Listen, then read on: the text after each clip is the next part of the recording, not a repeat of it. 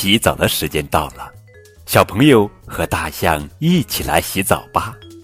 大象的浴缸实在太大了，小猫咪、小兔子、长颈鹿、小熊等等等等，小伙伴们一个接一个的爬了进来，爬了进来可以出海远航了。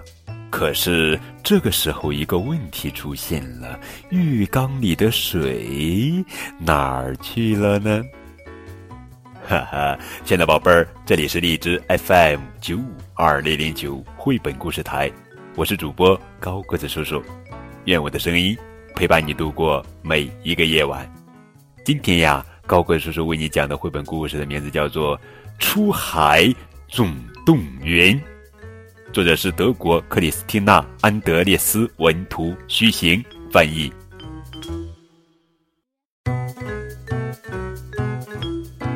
小象乖乖的在浴缸里放满了水，嗯，准备洗澡。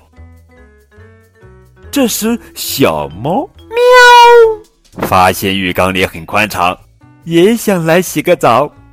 小猫拖来了一车航海玩具，车里还有一艘小轮船呢。哦，呵呵，长颈鹿也想登船远航。三只小老鼠也来凑热闹，哈哈！小兔子、小熊和小鳄鱼也来了。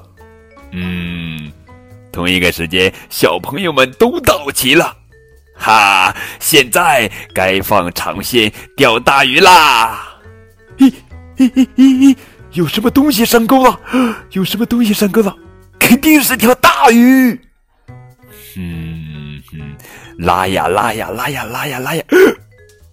这条鱼长得真奇怪，啊，它闻起来怎么有香蕉的味道呢？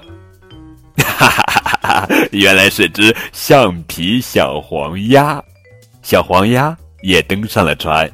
现在大家都上船了，小朋友们总算能够扬帆远航了。可浴缸里的洗澡水都去哪儿了呢？哈哈，小朋友们，你们知道水到哪里去了吗？